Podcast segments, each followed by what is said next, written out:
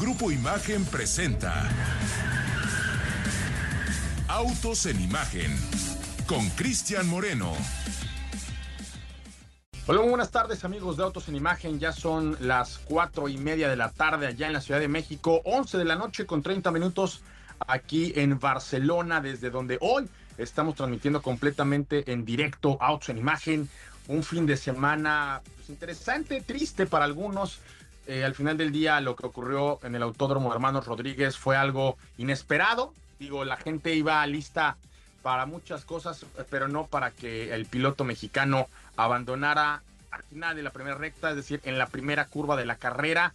Habíamos eh, tenido una temporada en donde, bueno, el propio Checo de alguna forma pues, había venido eh, con algunos temas, con algunas circunstancias durante los últimos grandes premios, pero se esperaba con mucho ahínco, se esperaba con mucho, eh, con mucha esperanza eh, el Gran Premio de la Ciudad de México, precisamente para ver a un checo que se entregara, precisamente para ver a un checo que se recuperara, que se sintiera cobijado por, eh, por la afición, por, por sus fans, por, por su país. y esto, pues de alguna forma, eh, al final no surtió el efecto esperado. El piloto mexicano hizo una arrancada extraordinaria. Eh, recuerden que él venía desde eh, prácticamente la, la, fila y desde ahí, con todo el rebufo de los autos que venían adelante, el piloto nacional tuvo la gran oportunidad de rebasar y colocarse en la primera posición. Por desgracia, pues esto al final del día eh, acabó en un accidente, se, se quedó atrapado en, una situación muy complicada, queriendo agarrar el final de la recta por la parte de afuera, eh, virar hacia la derecha y ahí el señor Charles Leclerc pues eh, no tuvo para dónde hacerse porque él tenía del lado derecho precisamente Max Verstappen y entonces pues se, fue Checo Pérez al final de la, de la larga recta en la primera curva y ya no regresó. Algunos segundos les duró el gusto a los mexicanos de ver al piloto nacional en, casa, eh, sí en la primera posición, pero pues poco, poco duró este, esta fantasía. Vamos a hablar de eso en un ratito. También vamos a platicar acerca de otras cosas. Vamos a hablar de inversiones, vamos a hablar de cuántos vehículos eléctricos está comercializando el grupo Volkswagen. Vamos a hablar también acerca de esta iniciativa de, del sistema de transporte por aplicación de Uber que está poniendo dinero en una alianza que hizo con Jack precisamente para que la gente que quiera en este momento eh, cambiar su vehículo y apostar por la movilidad eléctrica, pues tenga ahí una, una, ayuda por parte de esta aplicación. Y vamos a platicar también acerca de, la razón que estamos acá en, en, Barcelona, no es otra, sino ponerle las manos encima ya a este EX30, un vehículo de Volvo que cambiará por completo la historia de la movilidad eléctrica. Es un vehículo que ya fue presentado de forma estática allá en eh, Brasil. Sin embargo, lo que venimos a hacer aquí a, Barcelona es precisamente a manejarlo. La gente que nos está preguntando, oye, ¿qué tan bueno sale? ¿Cómo se mueve? ¿Me conviene? ¿No me conviene? venimos precisamente aquí a darles este, todas estas respuestas que han estado buscando qué tanto Volvo ha podido cambiarle la cara a los vehículos eléctricos, porque los vehículos eh, eléctricos al día de hoy se perciben como vehículos caros, se perciben como vehículos eh, a lo mejor sin la autonomía que la gente está necesitando, pero todo eso el día eh, de mañana vamos a saber si cambiará con esta propuesta que trae Volvo con la EX30. Allá en la Ciudad de México, mi querido Ricardo Eduardo Portilla, ¿cómo estás? Muy buena tarde. Buenas tardes, amigos de Autos en Imagen. Como bien mencionas, pues un fin de semana agridulce. Por un lado, pues el héroe nacional, el señor Checo Pérez, pues no le fue nada bien. Sin embargo, pues bueno, así es el deporte. Y por el otro, el Gran Premio de México, pues rompió prácticamente récords de asistencia, récords económicos. Así que pues el evento organizado por la Ciudad de México, por la, afición, pues sí. Eh, favorablemente le fue bastante, bastante bien. Y otra noticia también que vale la pena señalar, Cristian, y que eh, pues abre también la posibilidad de que ya se eh, estabilice pues esta industria automotriz que había estado aquejando con todo este tema de la huelga después de 44 días, pues llega por fin a su final, ya que pues se logró un acuerdo con Estelantis y también con General Motors. Recordemos que la semana pasada Ford había llegado a un acuerdo, pues ya, ahora las tres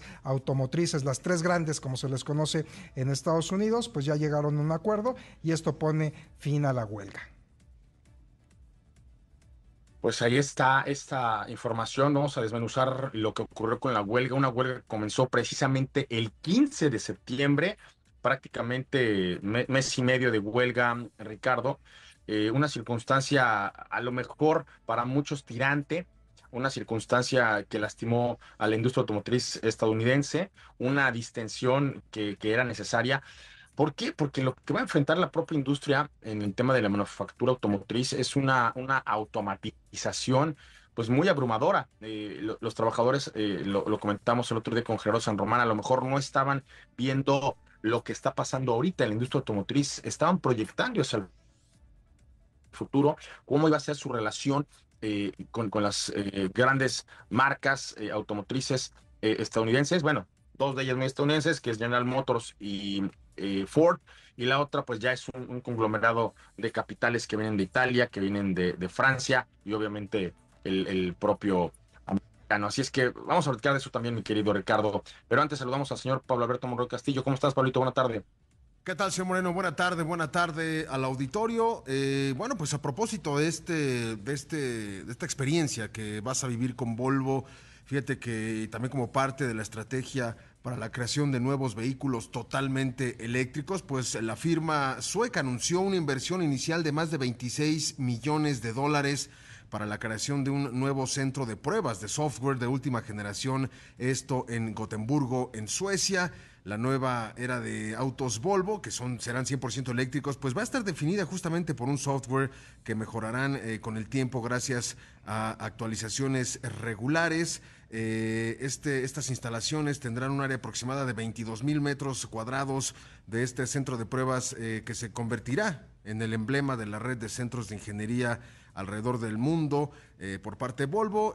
también tiene, un, tiene ya instalaciones de este tipo en Suecia, en Shanghái.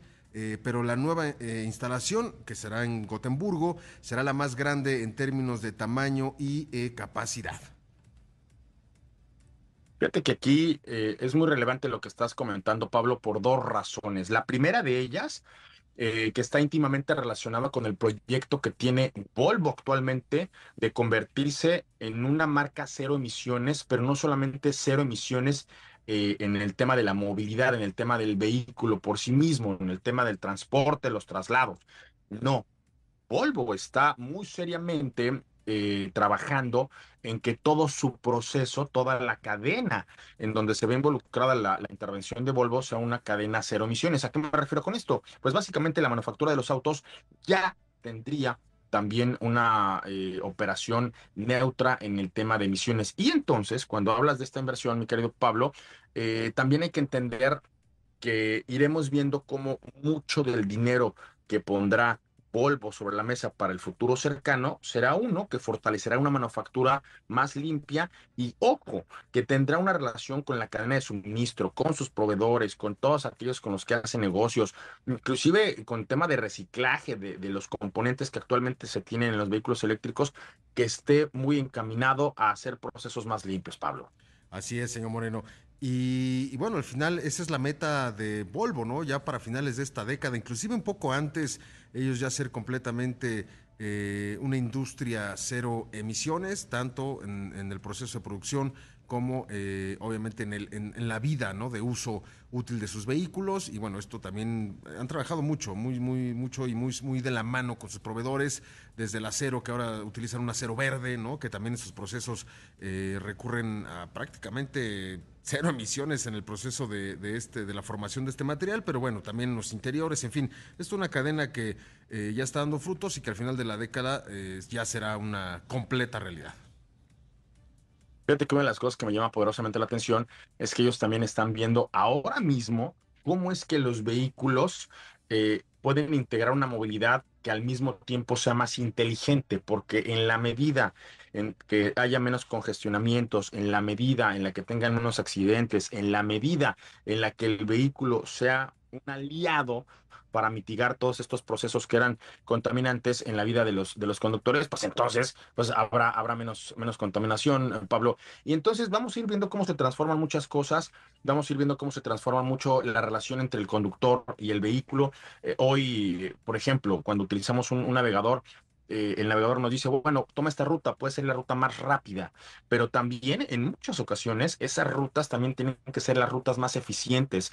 Por ejemplo, si tú estás con un vehículo eléctrico, lo platicamos hace, hace algunas semanas, no solamente es ver cómo llegas del punto A al punto B, y entonces haces una, una menor distancia porque es la, el camino, ahora sí como caperucita, ¿no? El camino corto, Pablo. Claro. En el caso específico de de estos nuevos vehículos, lo que van a hacer es eh, en dónde vas a tener que frenar, en dónde vas a tener que regenerar, en dónde vas a tener eh, que utilizar el modo vela, en dónde puedes ah, emplear este One Pedal del que hablábamos la semana pasada, que te va a ayudar a recargar la energía, en dónde te puedes quedar estacionado, por ejemplo, y en ese lugar o en ese, en ese punto eh, también este, este vehículo puede ser más inteligente en tema de recarga, si lo puedes o no recargar. O sea, todas estas son cosas que, que vamos a ir eh, viendo que se van transformando y precisamente parte de esto será lo que manejaremos a bordo de este EX30 este, este vehículo que está por debajo de los 690 mil pesos, dependiendo obviamente de las versiones y todo esto, y que ya eh, llegará a nuestro territorio como desde mi punto de vista el lanzamiento más importante que habrá de vehículos eléctricos en una marca como Volvo para el 2024, Pablo. Así es, señor Moreno. Y, y, insisto, temas como, eh, o noticias como esta, de que van incrementando su capacidad en instalaciones para desarrollar el software, no solamente tiene que ver con, con la propia electrónica que, que, opera el vehículo, sino también con el tema de la conectividad. Eh, Volvo ya lleva muchos años trabajando en una red que, comunica todos los vehículos Volvo, llámense vehículos eh, comerciales, vehículos de trabajo, vehículos, camiones y obviamente los particulares, en donde para el objetivo es hacer una ruta o un camino mucho más eh, ágil, ¿no? Si algún vehículo Volvo adelante detecta que hay un accidente, se comunica con tu vehículo Volvo y entonces el coche va planeando alguna alternativa y además tu coche ya le avisó a los otros Volvo de lo que está pasando y al final eso es, eh, es parte del, del plan que tiene Volvo, que ya está aplicando en algunos países, pero al final es llevar esta red a lo masivo. Y bueno, la huella de más baja será justo la que tendrá este X30, eh, pero eso platicaremos el, día de mañana. Eh, hoy, pues prácticamente ya, prácticamente vamos con una efeméride. Pablo, cuéntame acerca de lo que se presentó un día como hoy cuando Lamborghini utilizaba por vez primera este nombre. Así es, pues un 30 de octubre pero de 1963 fue presentado en la edición 45 del Auto Show de Turín el primer automóvil en llevar el nombre Lamborghini. Se trató del prototipo 350 GTV diseñado por eh, Franco Scaglione que adelantó ya el primer Lamborghini de producción en serie, el 350 GT, que llegó pues un año después. A pesar de ser literalmente el inicio del Lamborghini, en ese entonces el 350 GTB pues no fue bien recibido, hoy sin embargo es reconocido como uno de los autos más bellos que ha creado esta firma italiana. Pues ahí está este 350 GT que fue presentado un día como hoy, de 163 en la edición 45 de la de Vamos a un corte en Autos. Hacemos un alto en Autos en Imagen. Imagen. Golden Hills. Y bueno, cuando son aquí en Barcelona a las 11 de la noche, ya con 47 minutos, estamos de regreso. Y ahora vamos a platicar acerca de esto que adelantamos un ratito, Ricardo, y es que por fin General Motors y el sindicato de trabajadores de la industria automotriz estadounidense pues, han llegado a un acuerdo. Los, eh, los trabajadores han alcanzado prácticamente la misma, eh, eh, las mismas prestaciones, el, el, mismo incremento, la misma relación contractual que se había plantado en el pasado con, con Ford. Ahora General Motors incrementará hasta en un 25% eh, los salarios de sus trabajadores. Esto obviamente en un lapso de cuatro años, que es el, tiempo que durará eh, este nuevo acuerdo con la United Auto Workers. Ellos em, finalmente, hay que, establecerlo, eh, rompieron un, momento de tensión en donde no encontraban el número, la cifra, eh, el punto de acuerdo. Ahora lo que será, eh, lo que ocurrirá es que este acuerdo provisional que romperá la huelga que se había iniciado desde el 15 de septiembre, va a regresar a los trabajadores de General Motors a sus puestos de, empleo. Y lo interesante es ver cómo finalmente, Ricardo, lo que había ocurrido con Ford fue finalmente haber marcado la pauta, haber marcado el camino, haber marcado los parámetros que los trabajadores querían negociar. Ahora General Motors ya tiene este acuerdo y eh, el que sigue, pues obviamente, será Stellantis. Ellos, eh, de, alguna forma, habían tenido ya eh, cifras interesantes, cifras importantes, se habían venido en distintas etapas más trabajadores a la huelga. Al final del día, y, por fortuna no fueron todos los trabajadores del sindicato los que se fueron a paro. Sin embargo, también por el otro lado, las marcas automotrices tuvieron que tomar medidas, como que, por ejemplo, pues despedir a aquellos trabajadores que tenían contratos temporales. Esto, pues con, la intención de mitigar la, situación que tenían ellos de compromisos laborales y que no estaban produciendo, es decir, dejaron de pagar dinero porque no sabían para, para cuándo iba a terminar esta huelga una huelga que por fin se le ve eh, luz al final del, túnel, Ricardo. Sí, Cris, y como bien mencionas, pues justamente esta huelga que inició el 15 de septiembre, que duró pues 44 días, es considerada la más eh, grande y la de mayor impacto en el siglo XXI, además de ser la primera que, como lo habíamos mencionado, pues afectó a las tres grandes de Detroit y al mismo tiempo pues casi 50 mil trabajadores de los más de 150 mil agremiados al sindicato que se encontraban en huelga pues justo hasta el fin de semana. ¿Qué es lo que pedía prácticamente el sindicato? Pues era un mayor eh, salario para sus trabajadores, prestaciones contractuales, que se estuviera incrementando también el salario conforme a la inflación y bueno, de ahí un sinnúmero de peticiones. Estuvieron pues prácticamente durante cuatro días en el estire y en el afloje. Quien eh, se pudo entender de primera cuenta con el sindicato, la UAW, pues fue Ford.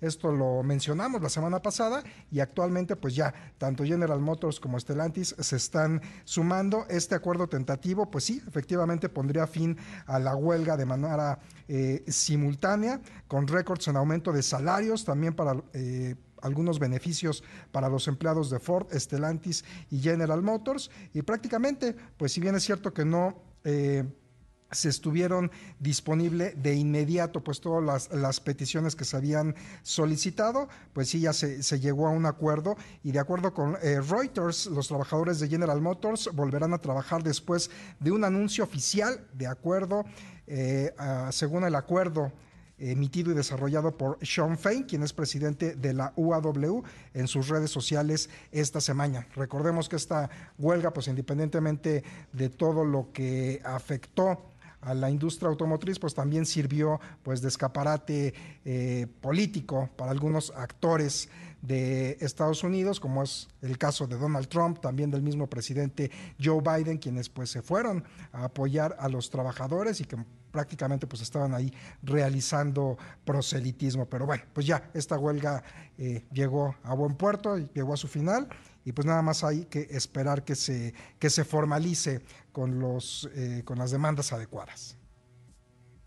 Nueve plantas al final formaron parte de esta huelga, 30, más de 30 centros de distribución de autopartes, eh, una buena cantidad de dinero invertido. Por ahí una de las cosas que que estaban en, juego era a ver a quién se le acababa primero el dinero, si a los trabajadores que estaban utilizando este fondo, un, fondo precisamente para, para huelgas, en donde hubo más o menos involucrados unos 110 millones de, dólares, aunque ellos dicen que, que, no se les iba a acabar el gas, eh, era, era parte de la estrategia, porque mientras que algunos trabajadores sí seguían yendo a la planta, seguían eh, en activo, otros eh, hacían la presión en estas, nueva en estas nueve plantas y en estos más de 30 centros de distribución de autopartes, que lo que sí puso en jaque, Ricardo, fue precisamente la disponibilidad de algunas autopartes muy específicas. Y, esto, las nueve plantas fueron elegidas de forma muy,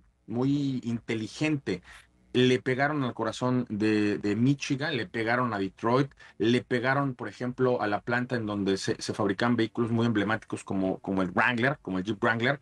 Y todos estos detalles, pues evidentemente lo que querían hacer en su momento era ejercer una mayor presión por parte de los trabajadores para que, para que la gente de las marcas automotrices se dieran cuenta que, que iban en serio.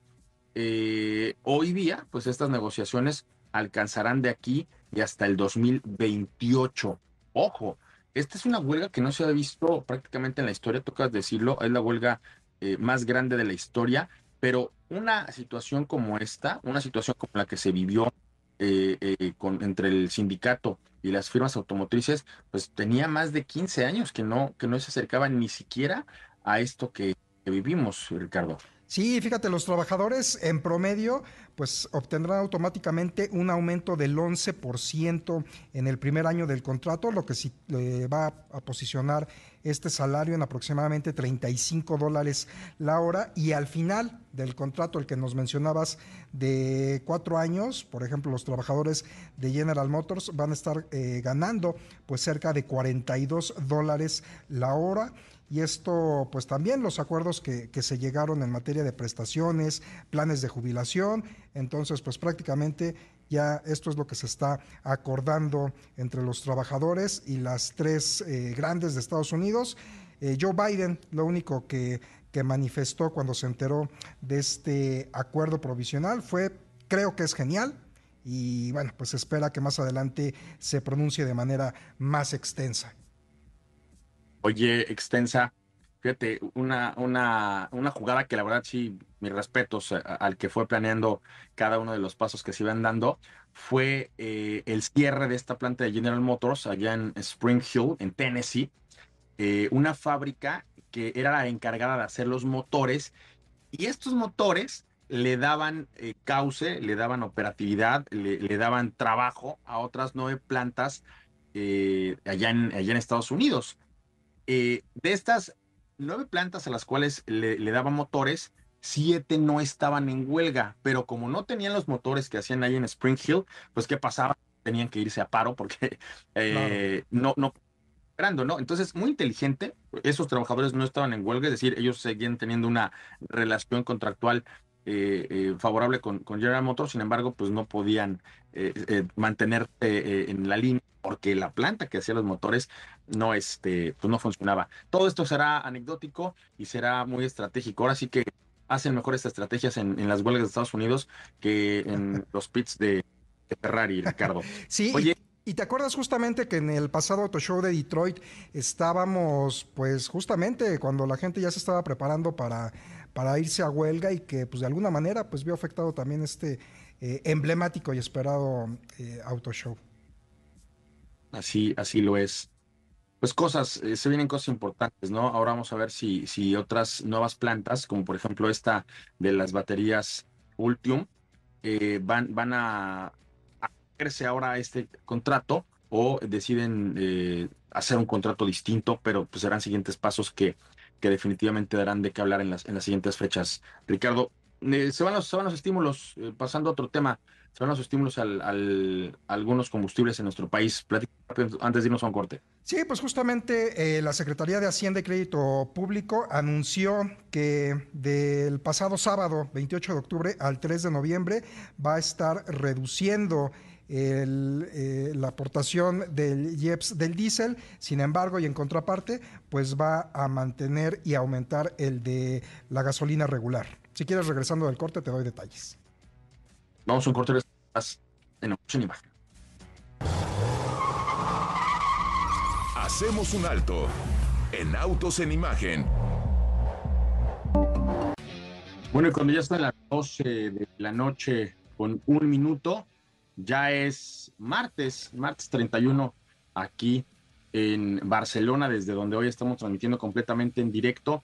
Vamos eh, a terminar con esta nota, mi querido Ricardo Dardo Portilla de cómo es que se modificará el incentivo al combustible allá en nuestro país, allá en México. van a bajar el, estímulo del diésel, eh, lo cual no hará muy feliz a mamá, porque ella tiene un coche de diésel, pero este, hará muy felices a todos aquellos que tienen un, vehículo de gasolina, Ricardo. Así es, Cris, bajan, se mantienen e incrementan. En el caso, por ejemplo, de la gasolina premium o la roja, mejor conocida, pues Hacienda, Hacienda va a estar eh, manteniendo un 0% en el estímulo fiscal, esto por tercera semana consecutiva. En el caso del eh, diésel, justamente como mencionas, pues eh, prácticamente redujo este, este estímulo fiscal, pasó del 50.7% hasta el 58.67, es decir, lo redujo del, eh, en este porcentaje y se va a mantener hasta el próximo sábado. Y en el caso de la gasolina eh, regular, de la, de la verde, pues lo está incrementando de 20.41% a 23.22%. Así que, pues bueno, esta semana la gasolina verde tendrá un mayor estímulo fiscal y en teoría pues debe estarnos costando más barata recargar y repostar combustible en nuestros vehículos. A, ver si es, a ver si es cierto, Ricardo. Oye, eh, la empresa surcoreana de Dongdor firmó un acuerdo de intención de inversión. Ellos están tratando ya de llevar a buen puerto una inversión más o menos de unos 600 millones de pesos. Esto para una planta que estarían eh, abriendo, que estarían montando, que estarían desarrollando allá en Zacatecas, mi querido Pablo Alberto Monroy Castillo. Así es, señor Bueno. Bueno, pues esta reconocida eh, compañía por su producción de autopartes especializadas en puertas de vehículos, pues ya cuenta con instalaciones en Corea, China, India, Estados Unidos, Hungría, Japón y también en México. Eh, esto en Monterrey, Nuevo León, y atiende a importantes clientes como Kia, eh, Hyundai, con ventas anuales que superan ya los 6.400 millones de pesos y una fuerza laboral global de más de 1.500 empleos.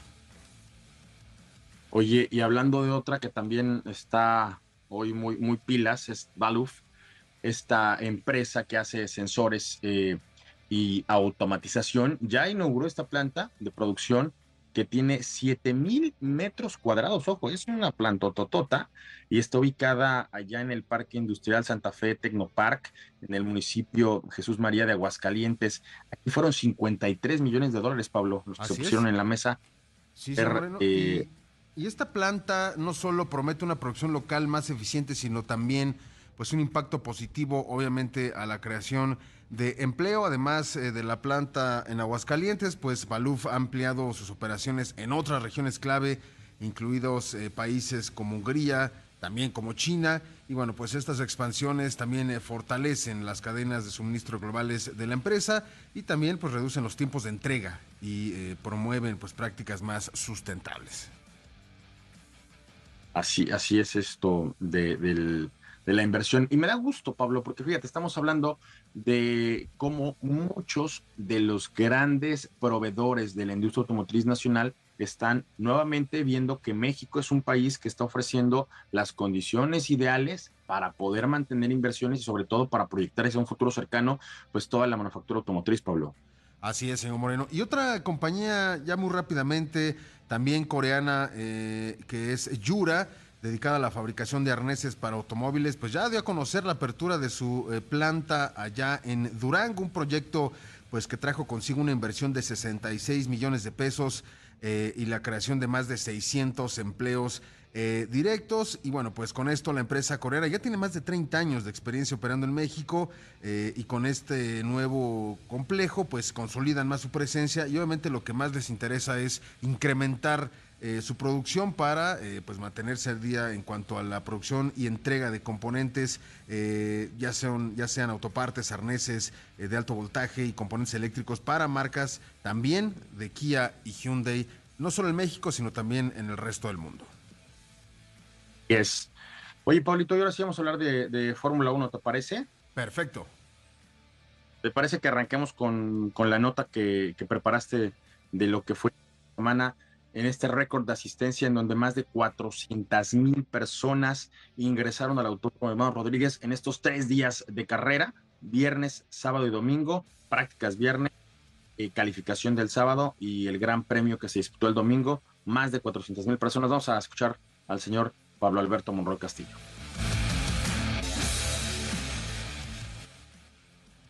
Los semáforos del Gran Premio de México se apagaron para dar inicio la fecha número 20 del calendario de la actual temporada de la Fórmula 1, prácticamente al mismo tiempo que la emoción de los más de 152 mil aficionados que se dieron cita el domingo en el trazado de la Magdalena Michuca para apoyar a su ídolo, a su héroe, al piloto mexicano Sergio Pérez, ya que no pudo dar ni una vuelta completa luego de sufrir un contacto en la primera curva con el monegasco Charles Leclerc de Ferrari, que lo obligó a abandonar la carrera.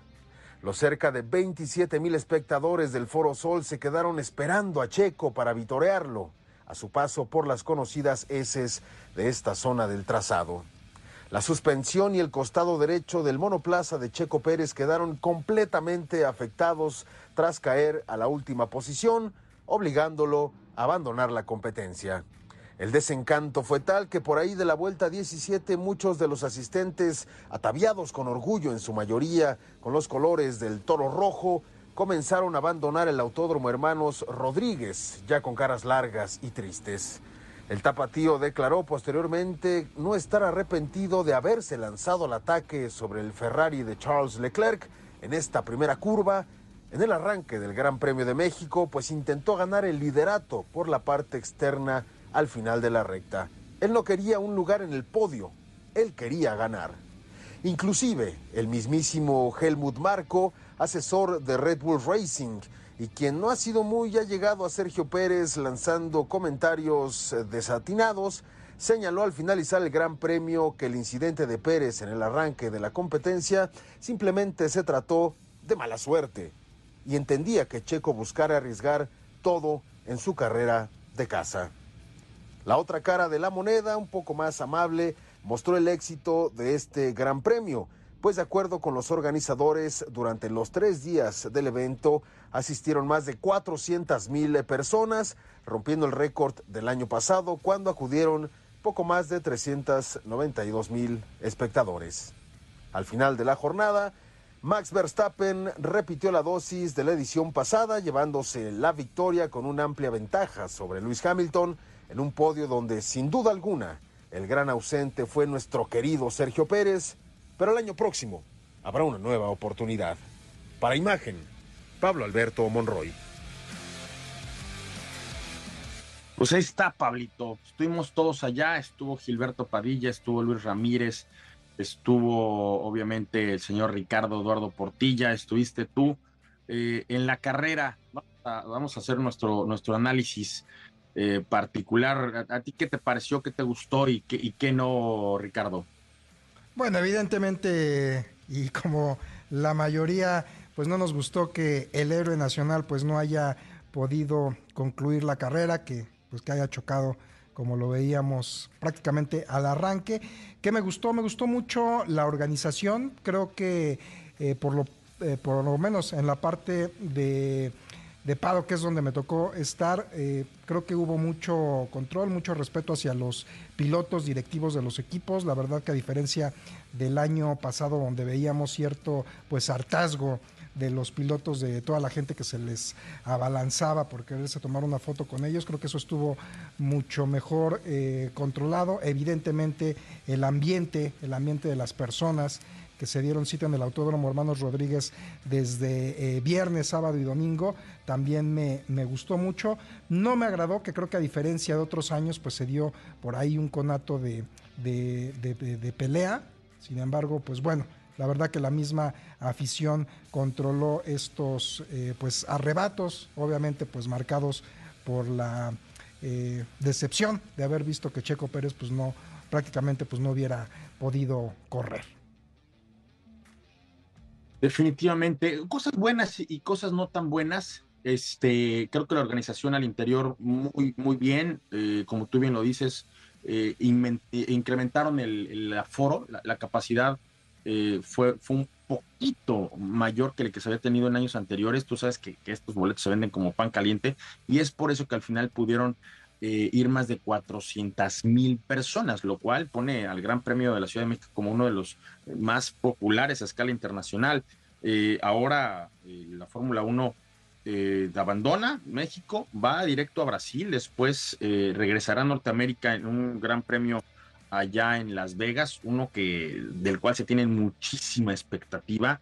Van a ser boletos carísimos, van a ser un circuito callejero justo en Las Vegas Boulevard y, y han construido unas instalaciones extraordinarias que quedarán de forma permanente como, como una activación de Fórmula 1 justo en la zona de pits y el resto del circuito, pues obviamente se va, se va a desarmar. Eh, ¿Qué otras cosas? Fíjate que la carrera, a pesar de todo y a pesar de, la, de la, tristeza de haber perdido a Checo en, en, la curva 1, estuvo buena, una bandera roja que, que detuvo por algún, algunos momentos el, Gran Premio, y luego un accidente, un accidente que prácticamente desbarató esta, esta parte de, contención. El señor Kevin Magnussen dejó ahí sembrado su, su y al final del día hubo que detener la carrera para poder reparar esta, esta barra de contención y reiniciar el Gran Premio. La remontada de, Hamilton, otra vez el señor eh, Hamilton, siete veces campeón del mundo y uno de los pilotos que más eh, eh, puntos ha acumulado en sus múltiples participaciones en el Gran Premio de México. Lo hizo bien, lo, lo hizo con sangre fría, llevó el coche al mejor lugar en donde lo podía colocar, que era una segunda posición.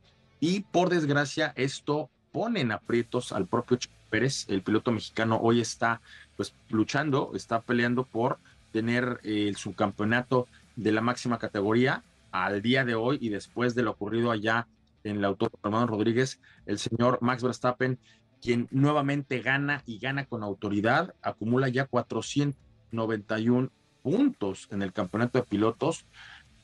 Checo con 240 en la segunda posición y se le acerca, tras haber sido descalificado en Austin, el señor Hamilton, que ya había ido a un podio en Austin que le quitaron, se le acerca a 20 puntos. 240 Checo, 220 Hamilton. Me parece que de ahí para abajo ya, ya no hay eh, realmente eh, oportunidad de que Carlos Sainz eh, con 183 puntos se suba, o el propio Fernando Alonso, quien está empatado y quien también abandonó allá en la Ciudad de México. Pablito, ¿a ti qué te pareció?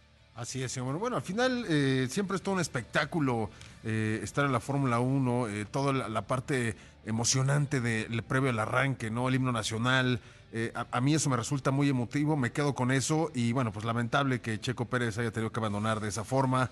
Eh, mucha gente le pareció un episodio muy triste, pero bueno, las cosas tienen que seguir y esperemos que tenga un gran desempeño en lo que resta de la temporada. Ojalá, ojalá, Pablito. Pues vamos a un corte, regresamos, estás en Autocinema. 12 ya de, la madrugada con 18 minutos, 5 de la tarde con 18 minutos allá en la Ciudad de México. Mi querido Pablo Alberto Monroy Castillo, te corté la, inspiración nada más para, terminar. Eh, me, gustó mucho lo que dijiste acerca la, de la inauguración, una inauguración muy mexicana.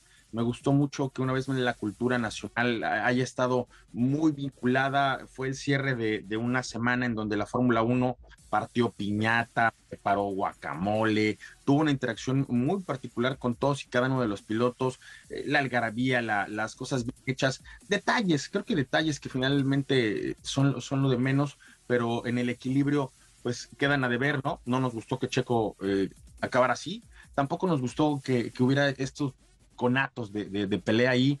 Eh, afortunadamente son los menos y creo yo que, por parte de, la estructura, por ejemplo, del cerco del cual hablamos previamente, eh, que hacen alrededor del, autódromo, pues no hay estacionamiento. No, no hubo una, una eh, gestión estable como lo había habido en otros grandes premios mal estructurado este carril confinado, un carril confinado en donde eh, pasaban estos autobuses eh, dando un servicio gratuito a, todos los eh, asistentes al Gran Premio de la Ciudad de México. Y fíjate que yo, que, que sí, que sí me, me, moví por, por esta forma, Pablo. Un señor dijo, bueno, solo en México pasa esto. Y yo sí me atreví con mucho respeto a decirle, sí, señor, solo en México pasa esto, porque en otros grandes premios no hay transporte gratis de allá. Me ha tocado ir a muchas pistas, ¿no? He tenido la oportunidad de estar, por ejemplo, en Italia y en España. Eh, pues no, no es nada, es gratis. Ahí hay que moverse por sus propios medios y ahí hay que pagar este transporte y, todo esto, ¿no? Digo, las cosas buenas, las malas. El transporte a lo mejor no fue a lo mejor, el carril confinado no puede funcionar bien. El día sábado estaban metidos ahí taxis, taxis, este, que no tendrían por qué estar ahí. Ya el domingo lo sacaron, pero, pero sí alguna entropía eh, y, poco fluido este transporte que en otros años la nota había sido precisamente que había sido un, transporte impecable, Pablo. Así es, señor Moreno. Y creo que otro de los, los aspectos también con los que me, quedo y que me gustaron mucho, pues tiene que ver con este desfile de pilotos, ¿no? Al final, eh, más allá de ver a, cada uno de los de estas figuras, ¿no? Cada uno de estos pilotos de la máxima categoría a bordo de estos vehículos, los propios vehículos en sí son todo un espectáculo también.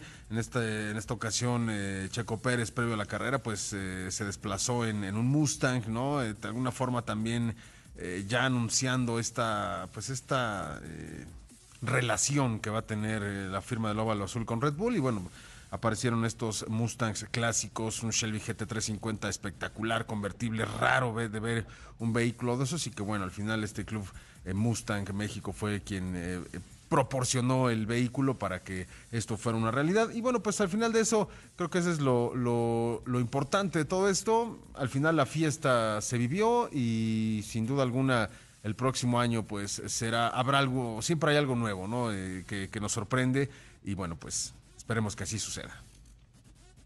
Eso es, eso es, Paulito.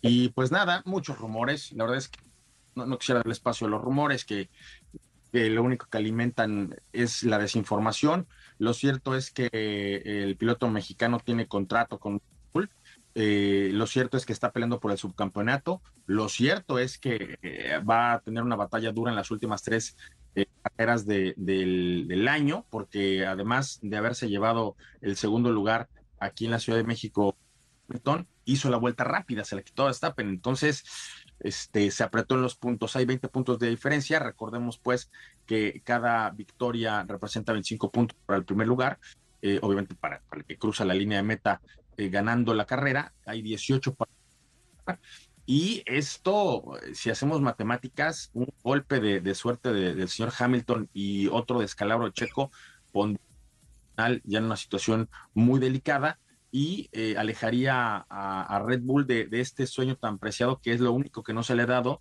Es un equipo que ha ganado campeonato de pilotos, campeonato de constructores, pero nunca ha logrado hacer el 1-2 en, un, en, un, en una temporada y ahora está pues, muy cerca de lograrlo eh, hay, que, hay que darle este impulso a Checo para que, para que cierre la temporada, para que cierre el año con ese tan preciado que le hace falta en su vitrina al equipo Red Bull. Así es, hombre.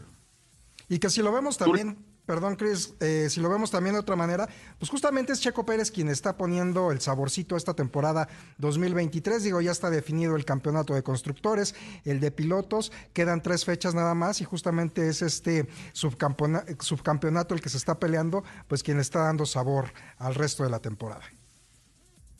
Se nos va a acabar el tiempo, Rick, pero quiero que, que nos vayamos, este, no sin antes hablar esta alianza que traen Jack y Uber, ¿cómo es que te vas a hacer con una lanita extra si te compras un coche eléctrico? Sí, pues justamente una meta que tiene Uber, pues es que para 2040 toda su flota de vehículos pues sean 100% eléctricos. México no es la excepción, así que pues algo que está implementando un primer paso, pues es justamente que sus socios conductores aquí en México, obviamente, pues tengan descuentos preferenciales y reembolsos de hasta 10 mil pesos pues en la compra de un vehículo de Jack o un vehículo eléctrico, obviamente esta alianza pues se anunció como un beneficio tanto para conductores como para hacer que cumplir esta meta de llegar a la descarbonización total, aunque realmente pues los descuentos y los reembolsos son ofrecidos en la compra de, vehículos eh, también pues eh, de combustión, pero justo lo que quiere Uber pues es eh, incentivar a todos sus socios conductores para que obtengan un vehículo